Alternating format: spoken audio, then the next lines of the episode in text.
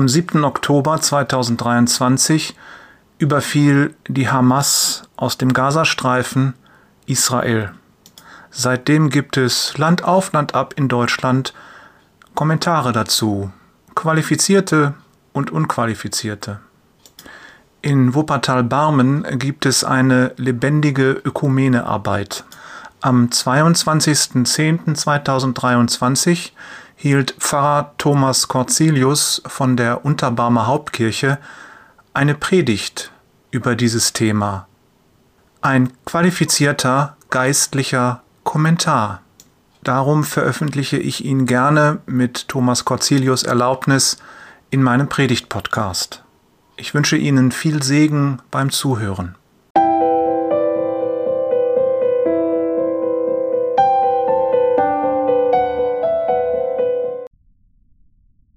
Liebe Gottesdienstgemeinde und liebe Zuhörerinnen und Zuhörer.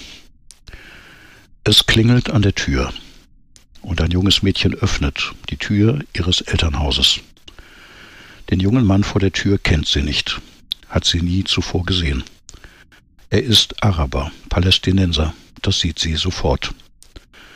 Was um Himmels willen will er bei ihnen, einer jüdischen Familie? Noch nie hatten Araber an ihre Tür geschellt. Der junge Mann ist nicht alleine, denn ein älterer steht hinter ihm. Freundlich stellen die beiden sich vor. Dieses Haus, sagen sie, sei einmal ihres gewesen. Vor vielen Jahren, damals vor 1948, als es den Staat Israel noch nicht gegeben habe. Dann bei der Staatengründung hätten sie fliehen müssen, wie Tausende von Arabern. Ihr Haus wurde beschlagnahmt und damals kamen jüdische Familien aus aller Welt nach Israel, um hier eine neue Heimat zu finden. Der junge Mann sagt, mein Vater ist inzwischen alt geworden und fast blind. Er möchte noch einmal die Wände seines Hauses betasten und auch die Bäume, die er im Garten gepflanzt hat. Das junge Mädchen Dalia bittet die beiden herein. Ihre Eltern kommen hinzu und sie reden viele Stunden. Am Ende wird der alte Mann in den Garten geführt. Er steht lange, schweigend vor dem Zitronenbaum, den er damals vor vielen Jahren selber gepflanzt hat. Tränen rinnen über sein Gesicht. 1988, 20 Jahre später, schreibt Dalia in der Jerusalem Post einen offenen Brief an Bashir, den Sohn jenes alten Mannes. Sie schreibt, von jenem Tag an wuchs in mir das Gefühl, dass Zuhause nicht nur mein Zuhause war. Der Zitronenbaum lebte auch in den Herzen anderer Menschen und die Wände des Hauses riefen die Erinnerungen und Tränen anderer Menschen wach. Ja, in unserem kleinen Land stehen unsere beiden Völker in einer schicksalhaften Umarmung. Die Anwendung von Gewalt wird den Konflikt nicht lösen. Diese Art von Krieg kann keiner gewinnen. Entweder werden beide Völker die Befreiung erreichen oder keines von beiden. Und wenn wir nicht Mittel finden, diese Tragödie in eine gemeinsame Wohltat zu transformieren, werden wir unsere Zukunft zerstören. Einige Jahre später ist es soweit. Dalia zieht in eine andere Stadt und das Haus ist nun kein Wohnhaus mehr.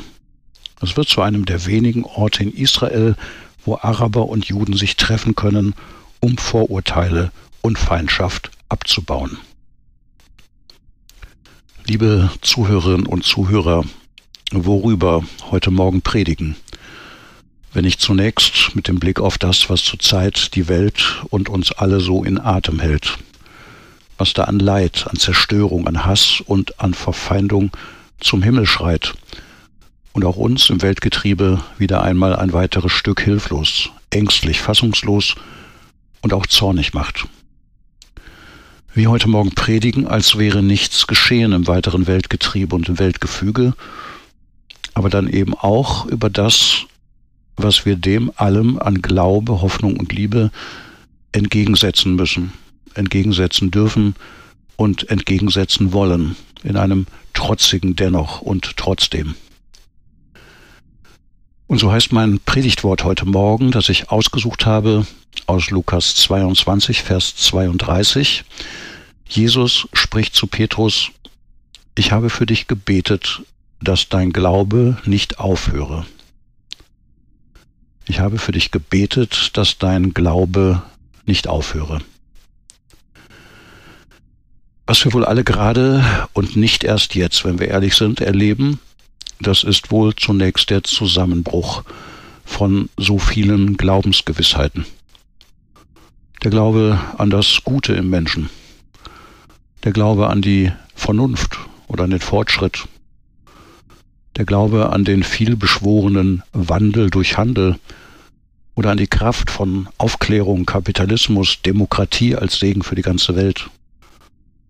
Der Glaube daran, dass es doch immer noch irgendwie gut gegangen ist, zumindest für uns, und dass es immer irgendwie Wege und Auswege gegeben hat. So viel gibt es, woran wir reflektiert oder unreflektiert glauben und was uns in diesen Zeiten brüchig und fragwürdig geworden ist. Umgekehrt aber erschreckt uns die rundum erstarkende, sich artikulierende und in Szene setzende Glaubensgewissheit all der gerade wütenden Gotteskrieger an den unterschiedlichen Fronten, all der Despoten, Diktatoren, Nationalisten und Aufheizer, all der aufgeheizten, verführten, fanatischen Masse und all derer, die Israel Vernichtung und Tod wünschen. So unerschütterlich und so zielgerichtet sind ihre Glaubensbekenntnisse und ihre Glaubensgewissheiten, dass es uns friert. Und was in alledem ist nun unser eigener christlich bekannter und christlich verstandener Glaube? Wo sind wir? Wo bist du? Wo bin ich? In alledem. Ich habe für dich gebetet, dass dein Glaube nicht aufhöre, sagt Jesus zu Petrus. Dieses Wort steht im Zusammenhang seines bevorstehenden Passionsweges und seiner Leidensankündigung, die seine Jünger überhaupt nicht verstehen. Und Petrus antwortet, Herr, ich bin bereit, mit dir ins Gefängnis zu gehen, auch in den Tod. Was für ein vollmundiges Bekenntnis dieses Jüngers, über den ich vor vier Wochen ja schon gepredigt habe, mit seinem Überschwang, es Jesus gleich zu tun, aus dem Boot zu steigen und auch um das Wasser zu laufen.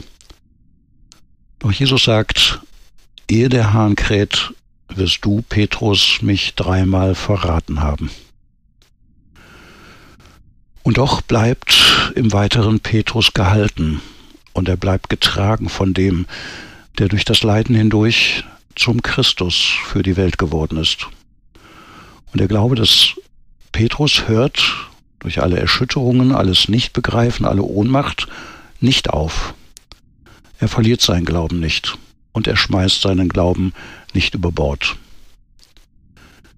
Auch mir geht es heute Morgen um diese Ermutigung, dass auch unser Glaube nicht aufhört, dass auch wir diesen schwierigen Zeiten am Glauben festhalten und dass auch wir im Glauben bleiben, dennoch und trotzdem gegen das Toben der Welt und gegen all das, was uns ängstigt und was uns anfrisst.